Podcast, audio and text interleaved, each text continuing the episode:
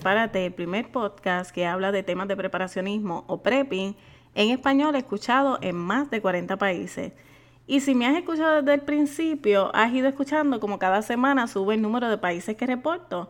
Y es por eso que hoy quiero darte las gracias a ti por tu apoyo, porque sin ti, mi amigo que me escucha, mi amiga que me escucha, este podcast no es nada. Pero para los que están escuchando por primera vez, te doy la bienvenida a la familia y me presento porque no quiero ser maleducada. Yo soy Lisandra Pagán, experta en temas de preparativos para desastres y manejo de emergencias.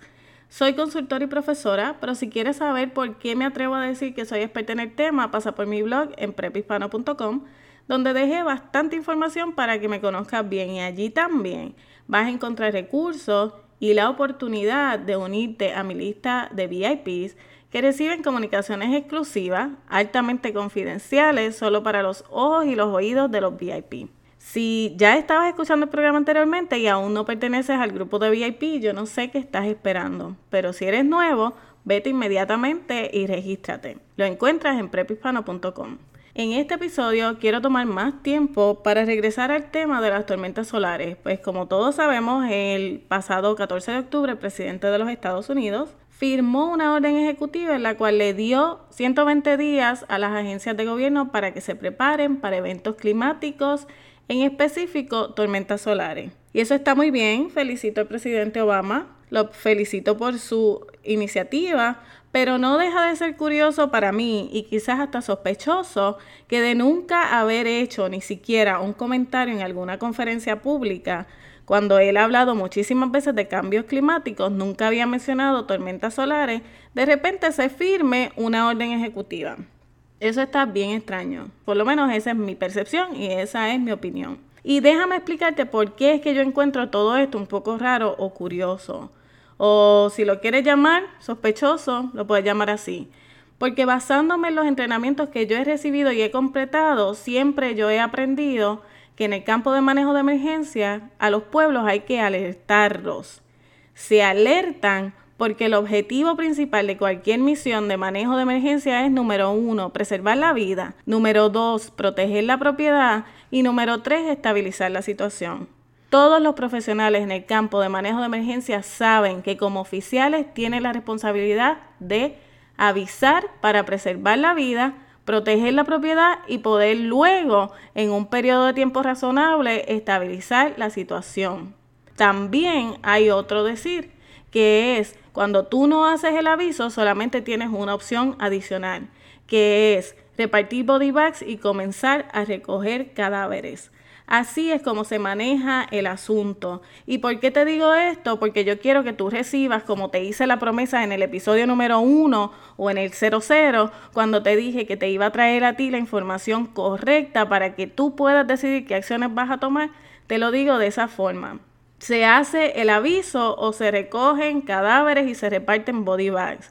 En el caso de una tormenta solar, no estamos hablando de que va a haber una gran cantidad de muertes o no estamos esperando que pase como en una en un desastre natural de categoría 5, un huracán de ese tipo o quizás eh, un terremoto o otro evento donde las, consecuencias sean catastróficas, pero sí estamos hablando de que la responsabilidad número uno de, los, ah, de las personas, de los profesionales que se encargan del manejo de emergencias, no se está llevando a cabo adecuadamente. Tomando esa premisa en cuenta de que no se está dando el aviso adecuadamente, siempre me pregunté por qué mientras tantos países han alertado a sus ciudadanos para que se preparen, algunos dicen que es para guerra, otros dicen que es para eh, catástrofes, otros dicen para desastres naturales.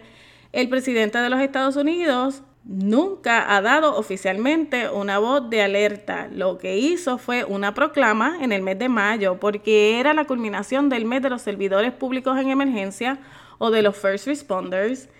Y luego en septiembre, porque era el mes nacional de la preparación, hizo otra proclama donde declaró el mes de septiembre, bla, bla, bla, bla, la misma cosa que pasa todos los años.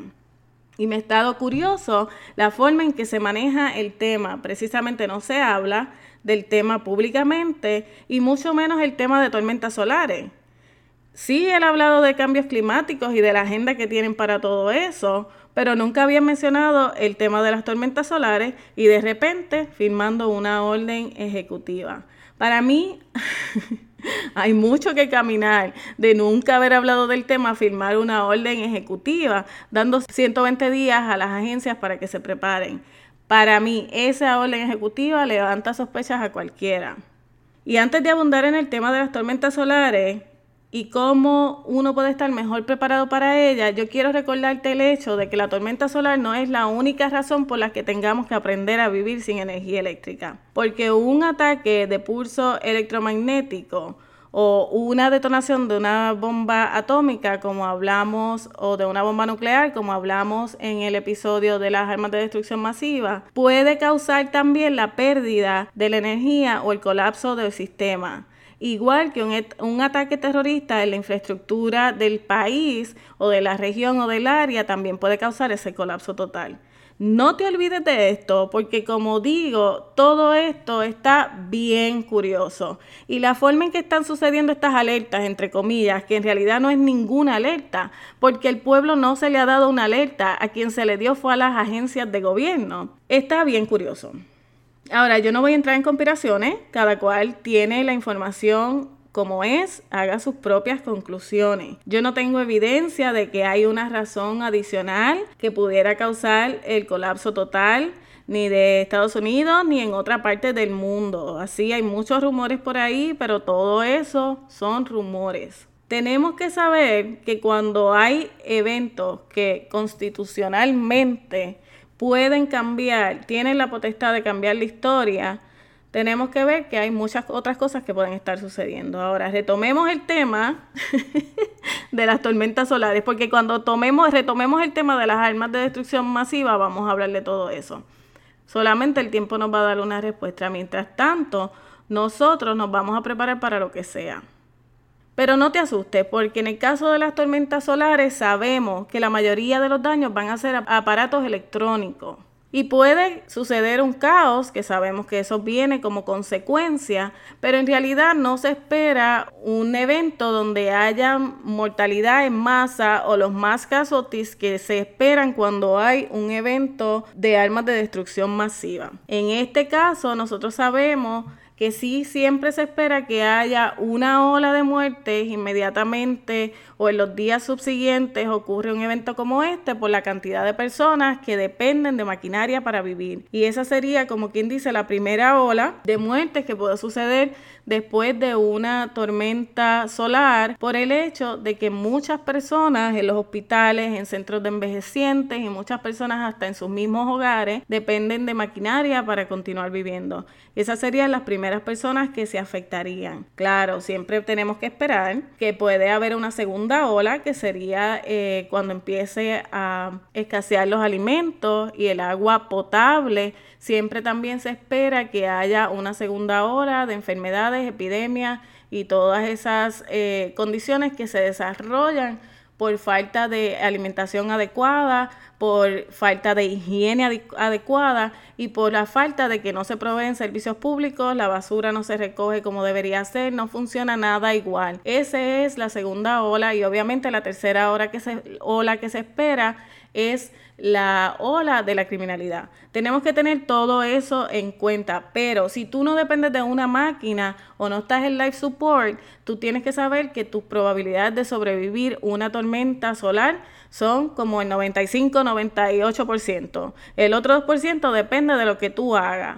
O mejor dicho, quizás el otro por ciento depende de lo que tú hagas. No sé qué por ciento le quieras asignar, quizás 95 no es un número adecuado, pero digamos que como en la dieta y el ejercicio, que es que 90-10, 80-20, I don't know. Anyway, tú tienes que saber que si tú no dependes de una máquina para sobrevivir, tú tienes grandes probabilidades de sobrevivir una tormenta solar, especialmente si te has preparado con anticipación. Ahora yo te quiero ofrecer a ti la información que te va a ayudar, no que te va a asustar no tenemos que vivir con miedo, lo que tenemos es que educarnos y prepararnos sabiendo qué es lo que vamos a hacer y quizás practicar todos los posibles escenarios para evitar la ansiedad cuando llegue ese momento, que eso ya, esa lección ya yo la aprendí.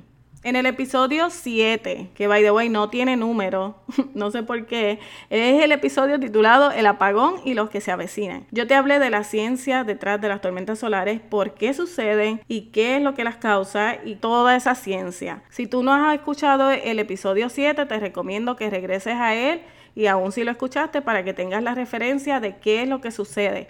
Y si ya lo escuchaste, lo puedes escuchar una vez más porque por lo general la segunda vez o la tercera o la próxima vez que no lo escuchas capta detalles que quizás la primera vez estabas distraído o algo estaba pasando y no entendiste bien. Pero hoy yo lo que quiero es ampliar en lo que se había discutido ya y ofrecerte recomendaciones prácticas y más información para ese tipo de evento.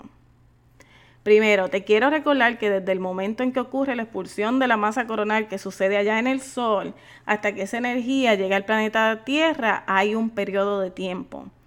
Puede ser horas, como habíamos hablado. Hay muchos científicos que dicen que puede ser de 12 a 18 horas, hay otros que dicen que son solo minutos.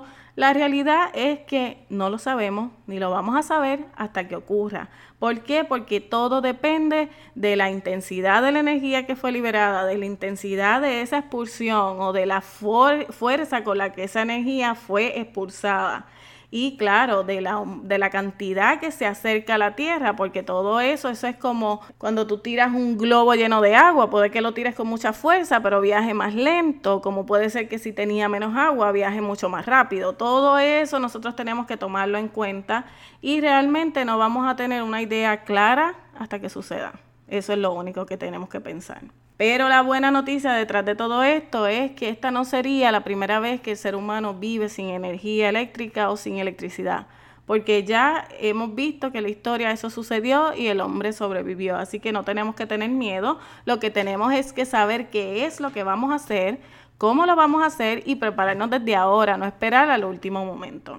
Puede que recibamos una alerta porque ya ahora mismo el sistema de climatología espacial tiene un sistema de alerta. Quizás no lo recibamos exactamente a tiempo para tomar acción, por eso es que tenemos que saber, pero sí podemos tener una idea más o menos de qué esperar de, acuerdo a la intensidad de la energía. La página de NOAA del clima espacial tiene una tabla donde te dice más o menos una escala de cuánta energía electromagnética y qué respuesta puede tener o qué daño puede causar en la Tierra.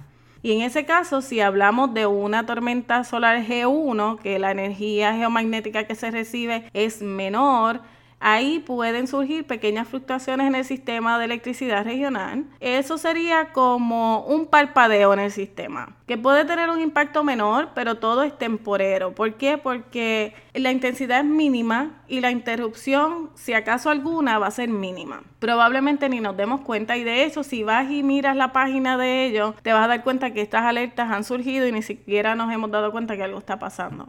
Ahora, cuando es una G2 o moderada, ya aquí ahí se afectan los sistemas eléctricos en las latitudes altas o en los países que se encuentran en el hemisferio norte del planeta. Y ahí estamos hablando de que Estados Unidos, Canadá, Noruega, Reino Unido y Rusia pudieran estar viendo los efectos de una tormenta G2 que afecta a los sistemas eléctricos y algunos sistemas de navegación.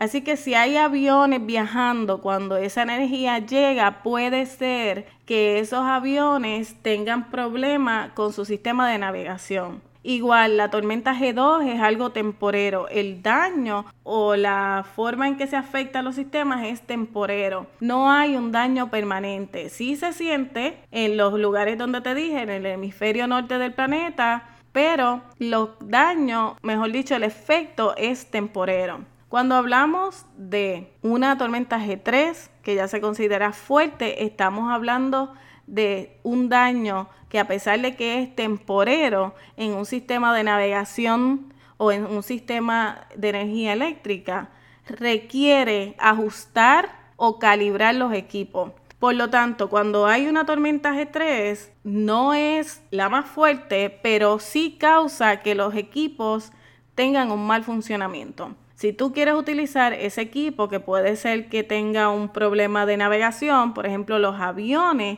van a necesitar guía de las torres de control porque su equipo no va a estar exactamente calibrado. Los sistemas eléctricos van a necesitar reparación y ajuste en los voltajes, porque se ven un poco alterados. A pesar de que el daño es temporero, se altera los voltajes, pierde la calibración los equipos de navegación y por tanto es un daño temporero que requiere reparación o calibración. Cuando la tormenta G4 que ya es severa, aquí ya vemos unos daños más extensos. Los problemas ocurren en los sistemas de electricidad en términos de voltaje. ¿Y qué es lo que pasa cuando esto sucede? Que el sistema de seguridad que tienen estos equipos para protegerlo es el mismo que hace que el sistema falle. ¿Por qué? Porque esa fluctuación de energía lo que hace es que confunde el sistema de seguridad o de backup de los circuitos eléctricos y de todos los sistemas que tienen tecnología y empiezan a enviar energía para compensar que se ha ido perdiendo o quizás retira energía porque se está, se está recibiendo más energía de la que esperaban y el sistema de backup es el que daña como tal el sistema porque se vuelve loco y empieza a enviar más, más energía de la que se necesita o menos de la que se necesita. Así que irónicamente, en este caso, lo que se daña son los sistemas de vaqueo o de backup y esos son los que dañan el sistema como consecuencia de esa fluctuación de energía. Ya cuando hablamos de una tormenta G5, que es una tormenta extrema, aquí se espera mucho daño en sistemas eléctricos, colapso total o un blackout. ¿Por qué? Porque se dañan los transformadores. Los aviones sufren daño en el sistema de viaje, en el sistema de navegación. Los satélites se dañan y no pueden dirigir, no pueden proveer ni reflejar esa información de vuelta a la Tierra, no hay radio, así que esta es la tormenta más destructiva, esta es la peor. Ya aquí estamos hablando de un colapso total en los sistemas eléctricos o de circuitos. Quiero que tomes en cuenta que a pesar de que los daños más permanentes o más graves se ven de la G3 en adelante, no nos podemos confiar pensando en que una G1 o G2 no van a tener daño. ¿Por qué? Porque ya esto es como los huracanes. Puede que no sea una categoría muy fuerte o muy alta, eh, no, no, necesariamente es un huracán 4 o 5, pero sí puede ser un huracán categoría 1, en este caso una tormenta G1 o G2, pero el área ya está débil, ya está deteriorada o vulnerable, va a causar igual o más daño que una tormenta un poco más fuerte. Así que eso es lo que tenemos que tomar en cuenta. No crea que porque el aviso decía que, una, que era una tormenta G3 y que los daños van a ser temporeros, siempre va a ser así, porque en un sitio donde ya la infraestructura está deteriorada, en un sitio donde la infraestructura nunca ha sido de la mejor calidad, está obsoleta, que eso lo hemos visto mucho con lo que pasa en Haití, ese tipo de, infraestructura va a ser la primera que va a sufrir porque ya está vulnerable. Estas tormentas en general lo que hacen es añadirle leña al fuego o terminar de dañar lo que ya no estaba en buenas condiciones. Pues ya que entendemos más o menos qué daño se puede esperar de, acuerdo a la intensidad de la tormenta, vamos a hablar de cómo uno se prepara. Y primero que nada, tenemos que saber que para prepararnos para una tormenta solar, nos tenemos que preparar para vivir sin energía. ¿Cómo es que uno se prepara? Bueno, tú te tienes que preparar para saber cómo vas a funcionar sin electricidad. A menos que tú dependas, como les expliqué en un principio, de una máquina para vivir, tú no vas a morir por una tormenta solar. No, las únicas razones por las que uno muere en una tormenta solar es Inicialmente, como te dije, porque dependas de una máquina, porque te electrocutes o porque mueras en algún fuego causado por el exceso de energía. Pero en realidad, si ninguna de esas condiciones se da, tú no vas a morir instantáneamente porque ocurrió una tormenta solar. Sí tienes que tener que este es el otro por ciento para poder sobrevivir y vivir plenamente, tienes que tener alimentos, agua, un techo, una forma de cómo cocinar o proveerte calor. Eso sí tienes que tenerlo para poder sobrevivir y vivir luego de una tormenta solar. Esta no es la primera vez que el ser humano vive sin electricidad y sabemos que se puede hacer, pero cómo nos preparamos va a determinar cuán fácil o difícil se nos haga vivir y sobrevivir luego del evento. En términos de las necesidades básicas, tú debes tener agua, alimentos para por lo menos 30 días.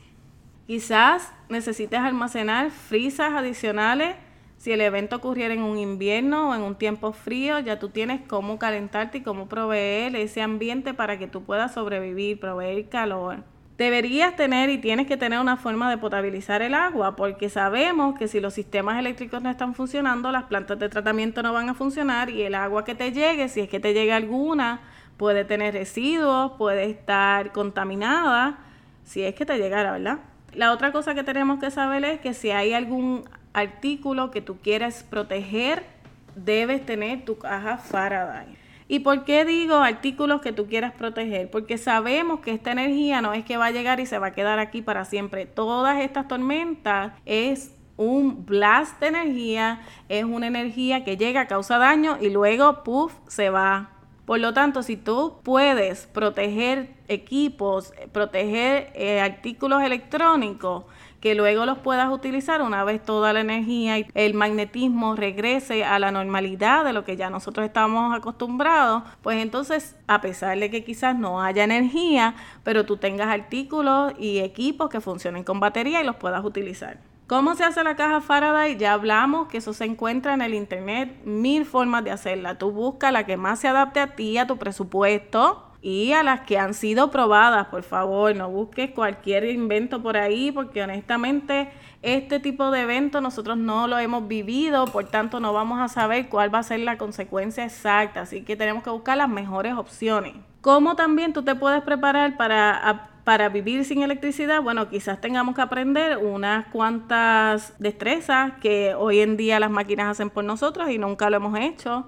Quizás tengamos que aprender a lavar ropa en el río, que eso lo hacían nuestros antepasados y nosotros no hemos tenido la necesidad de hacerlo, pero quizás tengamos que hacerlo. So, todas esas destrezas, quizás tengas que aprender a cocinar eh, con leña, que eso yo nunca lo he hecho, no tengo idea de cómo yo pudiera ajustar el calor en ese caso, pero tenemos que aprender a prepararnos con destrezas y cosas básicas, con funciones básicas que nos van a salvar la vida en caso de que esto suceda, ¿verdad? Si tú vas a cocinar, en el caso mío que yo estoy contando con que voy a cocinar con gas propano, pues yo tengo que tener todo eso ya. No puedo esperar a que suceda para irme corriendo a ver dónde consigo que me llenen un galón de gas propano o un cilindro de gas propano. Yo tendría que tener todo eso ya guardado y asegurado desde ahora. Lo mismo si vas a usar carbón, madera, si vas a usar sterno, lo que sea que tú vas a utilizar para, para proveerte calor y cocinar, tendrías que tenerlo desde ahora.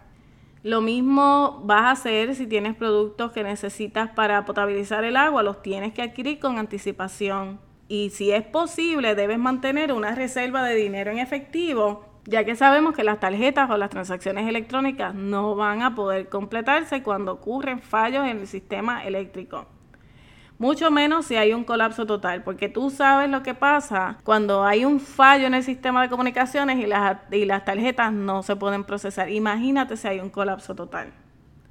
Nunca está de más que tengas almacenado velas, fósforos, baterías, linternas y artículos que funcionen con batería. Lo importante es que si vas a guardar eso en tu caja Faraday, le quites las baterías y las baterías las, las protejas separado del artículo. No le dejes nunca las baterías adentro. Yo tuve la oportunidad de aprender un poco cuando viví después del huracán Georges por tres semanas sin electricidad. Y después yo diría que de la primera semana uno va haciendo rutina y se va adaptando. Ya tú sabes que si te quieres bañar con luz del día, tienes que hacerlo un poco más temprano, no puedes esperar a la noche porque si no te va a tocar bañarte con una vela.